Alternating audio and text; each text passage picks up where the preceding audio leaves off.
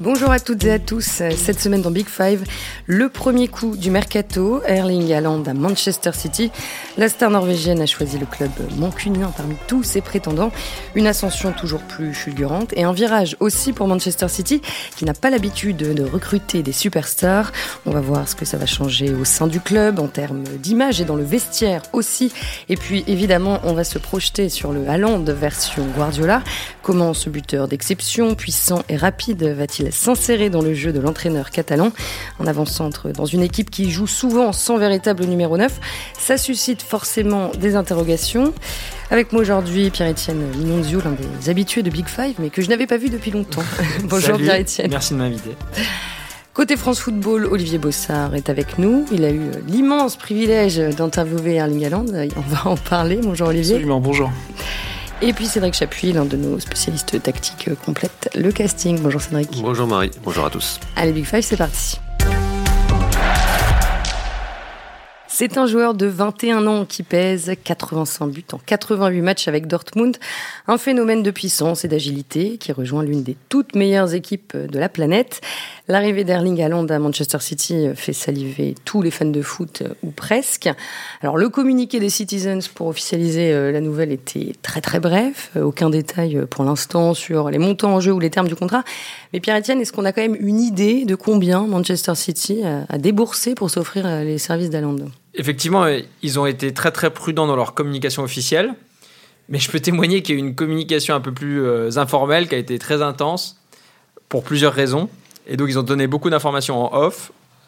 Et donc, ce qu'ils ont dit en off, c'est qu'ils avaient payé donc la clause libératoire à Dortmund. Ça, c'était 60 millions. Ils l'ont fait parce qu'il y avait beaucoup de rumeurs dans les jours précédents qui donnaient des, en fait, des sommes beaucoup plus importantes. Et surtout, ils voulaient aussi communiquer, ça, on en reparlera, c'était plus par rapport au vestiaire, sur ces émoluments. Mais pour répondre à ta question qui était euh, combien ils ont déboursé en tout, eh ben en fait, euh, c'est sans doute autour de 100 millions parce qu'il faut ajouter aux 60 millions qu'il fallait débourser euh, finalement à Dortmund, bon, une prime aux joueurs et puis aussi toutes les commissions pour les agents. Et on sait que donc son ancien agent aujourd'hui décédé, Monsieur Rayola, était très gourmand dans ce domaine. Donc en tout, ils ont dû voilà, ils ont dû débourser pas loin de 100 millions. Alors. Selon plusieurs, plusieurs médias, dont le New York Times, cette décision de recruter Haaland a été prise l'été dernier, notamment après l'échec du transfert d'Harry Kane, l'attaquant de Tottenham. Oui, c'est vrai que le, récit du New York Times est assez passionnant à ce sujet.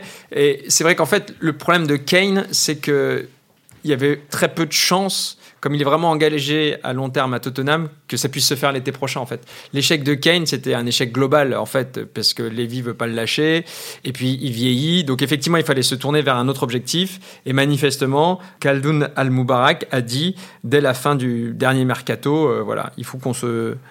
Maintenant il faut se, positionner sur le jeune Norvégien. Oui, finalement, au fil des mois, il y a une certaine forme de logique à ce que ce, ce mariage arrive, parce que on peut penser que qu'à la base, Haaland rêvait plutôt du, Real Madrid. C'était un petit peu son rêve, un petit peu comme Kylian Mbappé. Mais finalement, l'avant-centre actuel du Real Madrid euh, fait une saison plutôt intéressante, hein, Karim Benzema. Euh, il y a aussi l'objectif, évidemment, Kylian Mbappé pour, pour le Real. Euh, Harry Kane est plus cher, plus âgé. Donc finalement, pour City, ça a un intérêt. Pour Haaland, ça a évidemment un intérêt aussi sportif, euh, puisque euh, c'est un des, un des clubs euh, les plus importants aujourd'hui sur le marché. Donc voilà, finalement, c'est un peu gagnant-gagnant pour toutes les parties. Donc oui, il y a une forme de logique qui s'insère au fil des mois. C'est évidemment c'est un événement, mais c'est pas pas une surprise de le voir arriver à City cet été. Mais City a quand même gagné la, course à la, vedette contre contre quelques gros concurrents. On parlait de, de lui notamment aussi. on a parlé du Real, mais on parlait aussi de lui du côté du, du Bayern. Il y a eu plusieurs rencontres entre entre ses représentants et, le club. C'est d'ailleurs peut-être aussi pour ça que Lewandowski est un peu fâché et a également demandé à, partir. Euh, on a également parlé euh, longtemps euh, du Barça qui était sur le coup. Xavi se serait déplacé lui-même pour aller rencontrer, pareil, les, représentants du joueur. Au final, on sait que le Barça a des problèmes financiers énormes et que ce coup-là était quasiment impossible. Et euh, au final, euh, Cédric a souligné euh, la présence de, Benzema au Real qui aurait forcément empêché, et peut-être la venue de, qui aurait rendu le transfert difficile. C'est Marca qui, parlait la semaine dernière également que bah, le, Financièrement, ce, transfert était très exigeant. Il se demandait un petit peu quelle place il allait pouvoir lui offrir dans cette équipe. Et euh, les blessures récurrentes, dont on parlera un peu plus tard, auraient également fait peur euh, du côté mm. du, du, Real Madrid. Donc finalement, la Pierre c'est une décision qui a été prise par le président émirati, donc tu le disais, Khaldoun Al-Moubarak, euh, qui l'a en, quelque sorte imposé, enfin bon, même si c'est une bonne nouvelle, mais qui l'a imposé à Pep Guardiola. C'est un peu l'impression qu'on a. Les, échos qu'on a, c'est que Guardiola était vraiment obsédé par Kane. Il était persuadé que Kane euh, était le joueur de par son intelligence de jeu, sa capacité à occuper plusieurs postes qui conviendrait parfaitement à son effectif. Après, de là de dire qu'il ne voulait pas Haaland, je pense que ça serait complètement exagéré. Il avait besoin d'un numéro 9, il l'a souvent laissé entendre et c'est un des meilleurs attaquants de pointe. Donc, sans doute moins que Kane, mais je pense qu'il est quand même ravi, de, évidemment, de cette signature. Et alors, côté salaire, on entend pas mal de choses. Euh, bon, ce qui est sûr, c'est que Haaland ne devrait pas être mieux payé que Kevin De Bruyne. Euh, qui, euh, qui émarge lui à 23 millions d'euros par an. C'est 400 000 livres par semaine. Et, alors, voilà, ma source à City me l'a répété 15 fois, on n'a pas, on n'a pas cassé la structure salariale du club. Et en fait, donc ça, c'était vraiment, euh, évidemment, voilà, à, travers ma modeste personne, c'était vraiment un message envoyé au vestiaire, enfin, de dire qu'ils ne peuvent pas se permettre. City a toujours été un club qui faisait relativement, entre guillemets, attention au salaire. Voilà, ils ont déjà refusé des prétentions salariales de, faire venir des joueurs. Des joueurs en raison de leurs prétentions salariales. Et donc, du coup, ils sont pas dans la logique, par exemple, de Manchester United, où ils sont prêts à tout pour faire venir un joueur, euh, quitte voilà, à fragiliser le vestiaire à ce niveau-là. Et donc, effectivement, il, sera au niveau de, de De Bruyne, mais ce qui est déjà énorme, parce que euh, voilà, il débarque, il est jeune et il a déjà le statut salarial du meilleur joueur du club. Quoi. Mm. Euh, c'est pas anodin non plus. Ouais, alors hormis la dimension financière évidente, pour revenir en détail sur ce que tu, tu disais, Cédric, pourquoi est-ce qu'il a choisi Manchester City là précisément? C'est peut-être le, c'était le moment pour lui déjà, c'est sûr. Euh, au moment où il arrive à Dortmund, on savait dès qu'on a appris l'existence de cette clause libératoire qui était active euh, en 2022 que ce serait euh, le moment où il partirait. Et il avait choisi Dortmund comme étape intermédiaire idéale avant de rejoindre un très gros club. Donc c'était ou City ou euh, Liverpool ou euh, le Real, le Barça, euh, le Bayern. Mais ça aurait été un de ces clubs-là de toute façon après Dortmund. Donc, et, City est le club qui a aujourd'hui le plus besoin d'un avançant. Donc encore une fois, il y a une forme de logique pour sa progression à lui et pour celle de, de City. Puis il a un lien quand même particulier avec l'Angleterre aussi. Oui, on l'oublie un peu trop souvent, mais Erling Haaland n'est pas né en Norvège. Il est né à Leeds quand son papa était joueur là-bas. Euh, son, père a passé 9 ans en, Angleterre, euh, connu trois clubs différents, euh, donc Leeds, Nottingham Forest et Manchester City. Donc pendant, pendant trois saisons, son, père qui était lui plutôt défenseur, euh, international euh, également. Et puis euh, son père, forcément connu pour avoir quasiment mis fin à sa carrière à cause d'un tacle plutôt méchant, que, vous pouvez aller voir d'ailleurs sur YouTube. Vous tapez tacle Haaland. Roy Keane, vous allez tomber dessus. Et ce qui, si Roy Keane d'ailleurs, à travers sa, biographie, avait, avait, avait, parlé de ce, de ce, de ce fameux tacle qui avait quand même fait les, les choux gras de la presse anglaise. Et si vous, vous relisez, euh, le passage, c'était euh, J'avais attendu assez longtemps, je l'ai frappé fort, la balle était là, prends ça, salope, et ne reste plus jamais au-dessus de moi à ricaner à propos de fausses blessures. Même dans le vestiaire après, je n'avais aucun remords. Mon attitude était va te faire foutre. Il a obtenu sa juste récompense, œil pour œil. Voilà. Donc il a, des il a des bons souvenirs à Manchester City. Voilà, absolument. Ah, juste, alors ça c'est du point de vue de, de, mais ce qui est intéressant du point de vue de City, c'est que ça permet euh, un storytelling en fait. C'est-à-dire que City, c'est un club qui est accusé euh, de ne pas avoir d'histoire, d'avoir, euh, qui est un club qui est voilà, qui aurait construit son succès récent que par l'argent des Émiratis. Mais justement, ils vont communiquer là-dessus euh, et de la même manière, toute proportion gardée, par exemple, que Chelsea avait aussi choisi Lampard pour ça. Et pour les, qui Chelsea qui subit, qui subit les mêmes critiques. Donc pour City, c'est, cette dimension est très importante. Et voilà, encore une fois, mon interlocuteur, il avait beaucoup assisté à ça en disant oui, c'est un choix. Il a, une, il a, une, relation très forte avec le club. Ce qui n'est pas tout à fait vrai parce qu'en en fait, il, a, il avait trois ans quand il a. Euh, quand son père est parti en fait en 2003 il est né en 2000 donc euh, oui il, a grandi en Norvège voilà et puis il n'était pas, pas spécialement enfant fan de City. Mais ça permet de créer une histoire, un narratif. Et, pour City, je pense que ça va être très très important. Et on voit bien que les, photos avec lui enfant avec le maillot de City circulent, ce qui permet de dire à City qu'il y a une histoire à raconter qui est très importante. Quoi. Il, y a, des photos également de lui avec le maillot de Leeds qui circulent. Euh, moi, je, me souviens que je lui avais posé la question parce qu'il avait un jour déclaré que son rêve était de gagner la Ligue des Champions avec Leeds. je lui avais demandé si c'était vrai. Il n'avait pas voulu me répondre. Donc je pense que ça, c'est quelque chose que les journalistes anglais euh, lui mettront un petit peu dans, les, dans les dents à un moment donné aussi. Et plus largement, qu'est-ce que ça dit des, ambitions et de la stratégie euh, des propriétaires euh, émiratis On peut penser que cette venue, elle, elle peut être un début de changement d'air de City parce que c'est la première fois qu'ils font venir un joueur peut-être avec un tel rayonnement international. Alors c'est difficile à quantifier, hein, mais généralement on voit bien que dans les recrutements qui ont été faits par Guardiola ces dernières années, c'était des joueurs au profil hyper spécifique généralement. Euh, voilà, euh, tu as besoin de Cancelo, tu as besoin de Rodri, c'est des joueurs, tu as besoin de joueurs hyper techniques qui vont pouvoir se fondre dans le collectif, tout a été pensé, et là tu on peut penser qu'ils prennent aussi ce joueur-là qui, est fantastique, mais aussi pour des raisons commerciales, ce qu'ils faisaient jamais auparavant. Mais ce qu'ils avaient sans doute essayé de faire malgré tout. Mais là, ils y arrivent, hein, parce qu'ils avaient essayé de faire euh, Mbappé, euh, Messi, Cristiano, Kane. Ça, c'était des joueurs euh, qui avaient quand même voilà, un potentiel de renommée immense. Mais c'est la première fois qu'ils franchissent cette étape-là. Et je pense que derrière ça, il y a aussi cette idée-là que ce club, en termes par exemple de, de followers à l'international, peut permettre à City de changer de de finalement euh, de catégorie quoi. Oui, il y, a une nouveauté à ce niveau-là parce que euh, parfois on peut avoir tendance à l'oublier, mais même Kevin De Bruyne, quand il arrive à City, n'est pas un joueur, euh, n'est pas la référence à son poste sur le marché. Ce, qui il, arrive en 2015. Voilà, il est, c'est un joueur déjà très, très fort, mais qui n'est pas une référence absolue à son poste. Ce qui est aujourd'hui Erling Haaland, et ce que n'étaient pas non plus les, les, les Ruben Dias, Cancelo, Bernardo Silva, Rodri? Et en même temps, il y a une forme de continuité dans le projet puisque, euh, puisque reste un joueur de, 21 ans qui est aussi un joueur à développer. Et ça, c'est probablement ce que Guardiola fait de mieux à City euh, depuis son arrivée, c'est développer des joueurs. On va, on va y venir euh, évidemment un peu plus tard. Juste côté vestiaire, qu'est-ce que ça va changer quand même ce cette superstar dans un, dans un vestiaire de, joueurs qui ont quand même euh, l'habitude de jouer ensemble depuis, euh, depuis plusieurs années maintenant. Alors c'est marrant.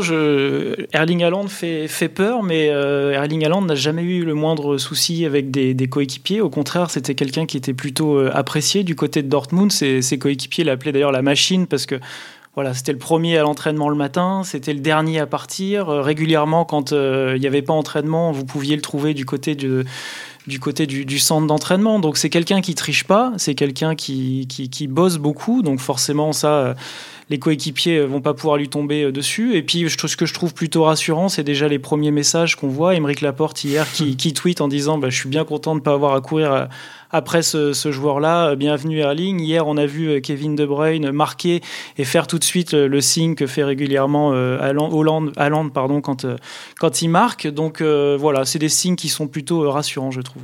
L'équilibre d'investir, c'est toujours assez fragile à ce niveau-là, mais l'énorme avantage qu'a Manchester City, c'est que le projet, c'est pas Hollande, c'est pas De Bruyne, le projet, c'est Pep Guardiola, et personne n'est au-dessus de lui, et donc ça, ça, ça met les choses à plat directement. Il y aura pas de, il peut y avoir quelques petites jalousies si éventuellement Hollande ne performe pas au niveau auquel on l'attend. Mais il y a aussi une forme de logique à, voir ce, euh, le, voir s'aligner sur le salaire de, Kevin De Bruyne. Ça peut paraître choquant, mais c'est la loi du marché aussi. Quand on veut attirer un joueur comme ça, aussi référencé, il faut le payer. Hmm. Et ça, ça va être intéressant à suivre, pardon, parce qu'on dit toujours c'est le City de Guardiola, c'est le Bayern de Guardiola, c'est le Bayern de le Barça de, de Guardiola à voir si cette fois il n'y aura pas peut-être tiens le, City de, de, de même si on sait que euh, Guardiola privilégiera, privilégiera pardon, toujours le, le collectif à l'individualisme, ça c'est clair. Il y a une chose, c'est qu'il jouera sans doute pas tous les matchs.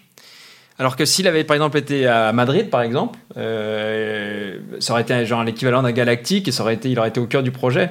Tandis que là, on peut penser qu'il va beaucoup jouer, mais qu'il y aura des matchs où il continuera à jouer en faux neuf. Donc enfin, on peut présumer le fait que ça sera un joueur très important, mais je ne l'imagine pas, voilà, euh, capter à ce point l'attention. Et pour rebondir à ce que tu avais dit sur le vestiaire, ça va être quand même intéressant aussi à suivre parce que moi, ce que j'avais su, c'est que par exemple, le fait que Grealish joue tous les matchs après son arrivée, alors euh, donc l'été dernier, alors qu'il euh, n'était pas extraordinaire, ça avait quand même un peu crispé dans le vestiaire. Et notamment, voilà, la comparaison était faite avec un poste relativement similaire, mais de l'autre côté avec Marez, Marès, quand il est arrivé, de Leicester. Il a, du coup, j'ai revérifié, parce que c'est ce qu'un qu'un mec m'avait dit, mais effectivement, il n'avait pas joué tous les matchs. Il y avait cette idée que bah, quand tu arrives, euh, même si tu as coûté cher, tu restes à ton poste. Et c'est sûr que le, bah, Grealish, il a coûté tellement cher qu'il fallait l'aligner, parce que tout Pep Guardiola qu'il est, il y, y, a ça à prendre en compte. Et cet aspect-là, il sera quand même intéressant à suivre. C'est peut-être pas un hasard si dès hier, on a appris aussi que Gabriel Jesus était sur le départ et que Arsenal le voulait. Voilà, ça, forcément, cette arrivée-là va, pas, va, va quand même créer un certain remous dans le vestiaire. Ouais, c'est, voilà, c'est ce que je voulais vous demander. Est-ce que ce, son arrivée va nécessairement euh, pousser vers la sortie Gabriel euh, Jesus et Raheem Sterling aussi? Bah, y a des, voilà, ces deux joueurs-là sont particulièrement euh, ciblés pour un possible départ. Pour Raheem Sterling, je pense que c'est inéluctable parce qu'on a l'impression euh, qu'il est à la fin de l'histoire que Pep Guardiola l'a un petit peu perdu euh, dans, le management humain euh, parce qu'il a euh, chuté en termes de performance et que donc Guardiola dans ces cas-là est, sans pitié. Si on n'est pas performant, on, ne joue pas. Même si oui, il y a eu une exception un petit peu avec Grealish cette saison. Euh, Pierre-Etienne a raison. Riyad Mahrez, il avait passé plusieurs mois à, intégrer le logiciel Guardiola. Ça va être un peu la même chose pour Cancelo sa première saison. Donc oui, c'est un petit peu nouveau à ce niveau-là.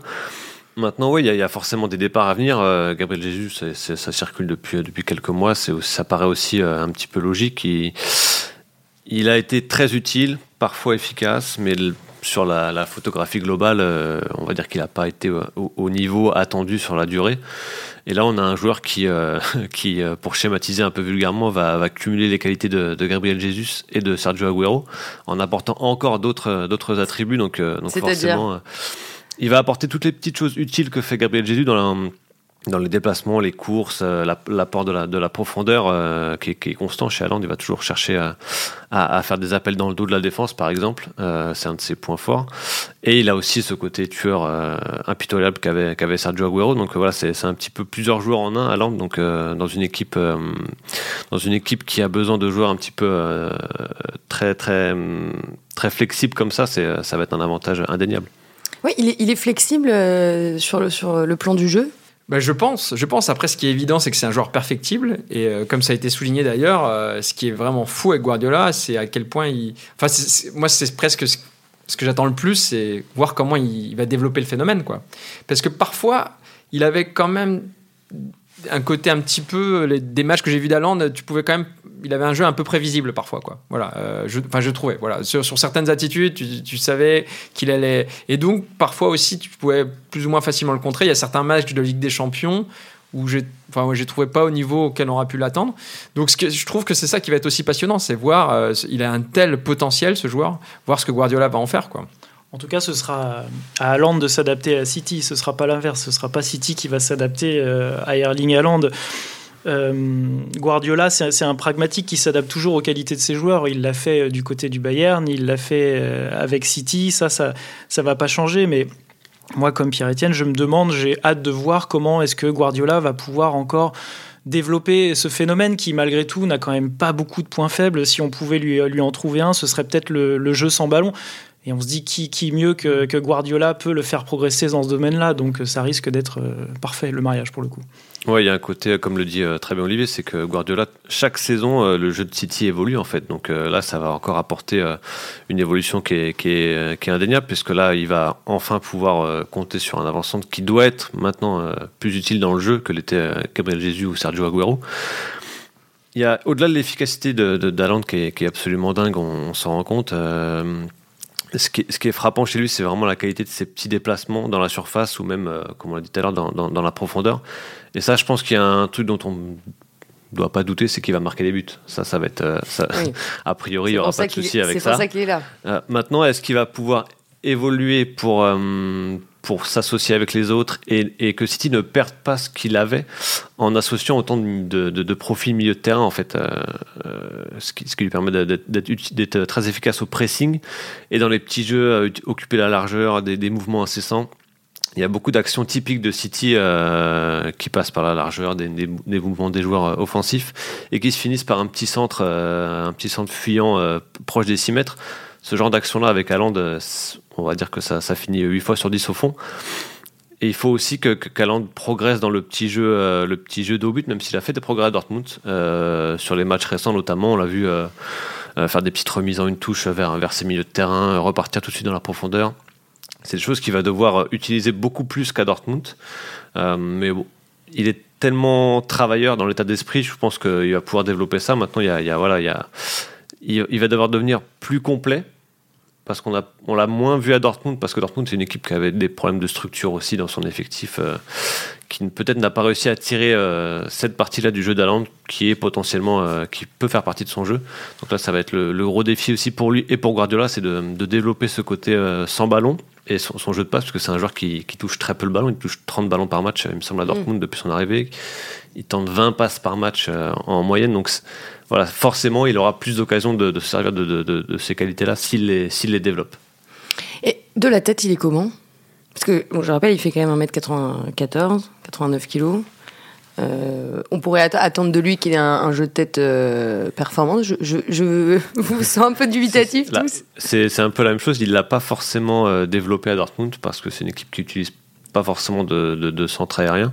Il euh, ne faut pas oublier aussi que c'est un joueur qui a, qui a pas toujours été plus grand que les autres. Euh, dans sa jeunesse, il a été surclassé parce qu'il était très fort, mais il n'était pas physiquement dominant. Il a, il a pris 15 kilos de muscle en arrivant à Molde euh, à 16 ans. Oui, puis il y a un été où il a pris 15 kilos, 15 cm d'un coup aussi. Exactement. Donc voilà, c'est, donc il a pu développer d'autres, d'autres, d'autres parties de son jeu, mais le jeu de tête, c'est pas un truc qui ressort tout de suite, même si évidemment il est dominant euh, physiquement. Euh, mais c'est quelque chose qui a développé aussi chez lui. S'il veut bosser, et il bossera forcément à City, bah, ça va être ce point-là, on pourra très facilement le quantifier. Et il y a plein de joueurs qui ont progressé énormément dans ce point, dans ce domaine. Moi, je pense par exemple à un mec comme Mané, qui était complètement nul de la tête et maintenant qui, en marque, euh, qui prend tout. Euh, même Mbappé, Mbappé euh, qui, était vraiment. Voilà, ça c'est vraiment quelque chose qui peut se travailler et, ça va être justement quelque chose d'intéressant à développer chez lui. Et on, va, on peut s'imaginer que, que, Erling Haaland sera un joueur qui va mobiliser au moins deux défenseurs sur lui à chaque fois, ce qui permettra à d'autres joueurs d'être encore plus libres. Euh, je me dis que Kevin De Bruyne encore plus libre, euh, Bernardo Silva encore plus libre, ça pourrait donner des choses encore plus, encore plus beaux, encore plus efficaces. Après, autre chose qui sera euh, intéressant à regarder, ce sera ben, qu'est-ce que va faire Guardiola de, ce numéro 9. On sait qu'il s'est souvent privé de numéro 9 parce qu'il ne sait pas forcément jouer avec un numéro 9. Ça n'a pas toujours marché avec Lewandowski du côté du, Bayern Munich. on sait qu'avec Zlatan, ça n'a pas marché du côté du, Barça. Enfin, c'est qu'il ne sait pas ou qu'il ne préfère pas? En fait, dans son esprit, son idéal à Guardiola, c'est quand même, s'il peut aligner 11 milieux de terrain, il va aligner 11 milieux de terrain. mais, euh, ouais, le, seul qui a trouvé grâce à ses yeux, c'est Lewandowski, parce qu'on peut difficilement passer à côté de ça. Mais c'est vrai que Lewandowski, euh, je pense qu'il s'est servi de ça pour progresser aussi, parce qu'il s'associe aussi très bien dans le jeu. Euh, Lewandowski, c'est pas uniquement un, un, joueur de surface. Et Alain va devoir développer ça. Pour une autre raison aussi, c'est que je pense qu'en Angleterre, on va beaucoup le comparer à Harry Kane puisque c'était la cible de City euh, d'avant et que Harry a, ce profil de, playmaker que, n'a pas du tout Haaland. Est-ce qu'il le développera euh, au fil de sa carrière? C'est possible, mais euh, aujourd'hui, c'est pas un joueur qui va décrocher pour prendre le ballon et, renverser le jeu à l'opposé, comme le fait très bien Harry. Donc je pense qu'il y a aussi ce côté-là où il va devoir beaucoup travailler parce que, parce que dès qu'il va sortir d'un match sans marquer et sans avoir beaucoup participé au, jeu, je pense qu'en Angleterre, on passe privé pour, pour dire que voilà, Harry Kane était, était un choix plus, plus propice. Oui, parce que ce qui est intéressant par rapport à ce que disait Olivier, c'est qu'effectivement, il va mobiliser des joueurs, mais il, est aussi possible qu'il les mobilise dans une zone très précise. Et, l'avantage de jouer sans faux neuf, c'est que tu as un joueur qui décroche et qui, en termes de défense centrale, paume complètement les mecs. Quoi. Euh, comme le faisait par exemple aussi très bien Firmino à Liverpool, ce qui est un cauchemar. Si vous avez un mec, aussi fort soit-il, euh, qui, reste au cœur de la surface, effectivement, il mobilise des mecs, mais il empêche aussi potentiellement des milieux de terrain à se projeter à une zone où il y a déjà quelqu'un. Et la force de City aujourd'hui, c'est de, en fait, que la force euh, offensive, elle est euh, multiple, quoi. Et donc, elle est très, très difficile à cerner. Donc, c'est pour ça, effectivement, que sa mobilité sera vraiment une clé. L'avantage qu'il a, c'est qu'il sait très bien se déplacer sur, toute la largeur du terrain, ce que faisait pas Agüero, par exemple. Là, lui, euh, il va voir où est l'espace. En fait, il est tout le temps à la recherche de l'espace libre. Donc, il va tout le temps attaquer dans le dos de la défense, là où il y a un espace entre les défenseurs.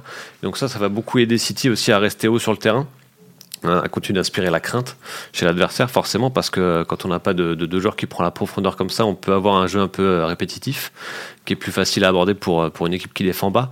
Là, avec un Haaland qui fait des courses sur toute la largeur, ça peut être. Ça peut être mais la clé, ça serait qu'il recule aussi il va devoir, ouais, mm. euh, il va devoir décrocher un petit peu, bien sûr, bien il sûr. va devoir libérer des espaces. il va devoir devenir plus complet. En tout cas, on, se pose beaucoup de questions sur euh, sur, sur Haaland, mais on se dit qu'aussi qu'il vient combler finalement presque le seul vrai manque de, de Manchester City avec un, numéro 9, un, vrai finisseur. Depuis quelques temps, City manque presque trop d'occasions. On l'a vu encore contre le, Real, c'est quasiment 30 tirs. Bon, 5 buts quand même, malgré tout, il faut le dire. Mais c'est 30 euh, occasions, c'est 30 tirs. Donc euh, voilà, Haaland vient, vient combler euh, ce, manque que City a depuis quelques temps. Là, on sort de deux matchs de City où City marque 5 buts. Et on sort, on se dit, mais ils auraient pu en marquer beaucoup plus en fait. C'est ça. Parce que, Sterling, a, Sterling a, un manque d'efficacité qui, est, surtout visible cette saison, mais, euh, qui a parfois plus coûté cher. Euh, Gabriel Jesus, c'est la même chose. Donc voilà, en ajoutant Haaland, en fait, on se donne une petite garantie euh, que voilà, s'il y a s'il y a 15 situations dans la surface, on va marquer beaucoup de buts. Alors Olivier, tu en parlais tout à l'heure. il arrive dans quel état là physiquement parlant à City? Parce qu'il a été blessé pendant trois mois en cumulé cette saison. C'est la vraie question. Euh, comme on l'a dit tout à l'heure, le, Real Madrid s'est un peu effacé justement devant ces, euh, quelques doutes sur, euh, sur sa santé. L'entraîneur de Dortmund a fait quelques déclarations cette saison qui, qui pourraient franchement amener beaucoup de questions, notamment qu'ils n'arrivaient pas forcément à lui faire passer un scanner quand quand il voulait lui faire passer un scanner pour, pour ses blessures. L'entraîneur en question a dit Mais on va pas le pousser dans le tube s'il veut pas le faire.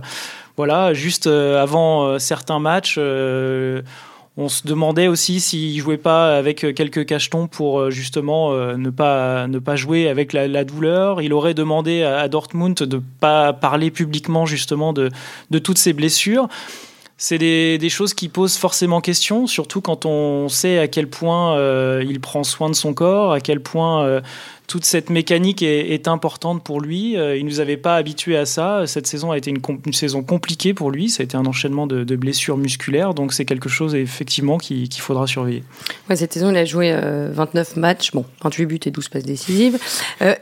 La presse anglaise, on a parlé de ça, de son, état physique, de, la récurrence de ses blessures? Ouais, c'est quelque chose qui a été un peu soulevé, mais globalement, il y a quand même un enthousiasme qui est vraiment assez fort pour une raison toute simple, c'est que, et tu l'as dit au début de ton intervention, c'est que, en fait, ça reste un joueur qui fait rêver tous les fans de foot. Il a vraiment ce truc de, donc, effectivement, euh, on préfère s'enthousiasmer et spontanément euh, c'est presque un joueur FIFA, quoi. C'est-à-dire qu'il fait des choses que personne ne fait. Non, mais voilà, c'est comme si tu avais un joueur et t'appuyais sur un bouton sur ta manette et qui faisait tout d'un coup un truc que personne ne fait. Donc il y, a très, y a très peu de joueurs qui font des trucs que personne ne fait, en fait. Il y, a Mbappé, il y a Messi. Enfin, donc en fait, il fait rêver. Donc effectivement, en fait, la presse anglaise, pour l'instant, elle est complètement euh, euphorique en se disant punaise, on va pouvoir le voir jouer en direct. Parce que c'est pas juste un, attaquant qui marque beaucoup de buts avec une efficacité euh, insolente, hein. c'est qu'il fait toujours les bons appels au bon moment dans la bonne zone. C'est pour ça qu'il marque autant de buts. C'est pas juste parce qu'il a un pied magique. Après, il a aussi une précision chirurgicale, mais c'est aussi parce qu'il se fait dans des situations pour pouvoir euh, finir. Donc euh, voilà, ça, ça va être. Euh, je pense qu'il n'y a, pas une forme de résignation chez les adversaires de, de, City, mais, mais, mais, voilà, on peut sentir un petit peu parfois qu'il y a un côté game over. Quoi. Manchester City, qui est l'équipe qui parvient mm. à, se créer le plus de situations devant le but, prend un des meilleurs finisseurs du marché. Donc oui, il y, a, oh. ce côté-là. Après, oh. je pense que Liverpool va aussi être, être actif cet été pour, pour concurrencer le, ça. Le commentaire de Jürgen Klopp va totalement dans ton sens. Hein. Mm. Tu, sentais qu'il était un peu blasé quand même. Il se bat comme un fou pour rester à niveau malgré des, finances qui sont pas les mêmes. Et là, il sent que City va peut potentiellement prendre une avance folle. Mais juste pour compléter ce que vous disiez tout à l'heure, après, ce qui est dingue dans le foot et ce qui est génial, c'est que sur le papier, c'est génial. Mais voilà, ça peut complètement On a, eu, l'exemple avec Lukaku cette année à Chelsea. Voilà, où sur le papier. et, ça allait être génial. Et, rappelons que City 109, euh, l'an dernier, ils font euh, finale de Ligue des Champions, ils sont champions, euh, ils font peut-être la meilleure saison de leur histoire sans, sans, attaquant de pointe. Donc sur le papier, c'est génial. Et après, le foot, parfois, il y a des alchimies, tout n'est pas logique et cohérent. Hein. Mm. Bon, après, Klopp peut peut-être se, rassurer, parce que dans, dans, l'interview qu'il t'avait accordé, Olivier, il avait dit que le défenseur qui craignait le plus, c'était Van Dijk. Van Dijk, absolument. Donc là, le, le duel va être euh, va être très intéressant euh, cette année, forcément, entre les deux, qui sont extrêmement rapides. Ça va être, ça va être chouette à voir. Euh, on l'a vu d'ailleurs l'année dernière en quart de finale de la Ligue des Champions, justement, à quel point Haaland avait fait mal à City et à Ruben Diaz, qui, qui, avait eu énormément de mal à jouer contre contre lui. et puis, autre avantage pour City, il faut pas oublier qu'il y a une Coupe du Monde en plein milieu de la saison l'année prochaine, que lui va pas la jouer. Donc il va être reposé. Il contrairement va être aux trois quarts de l'effectif. Contrairement à euh, beaucoup d'autres.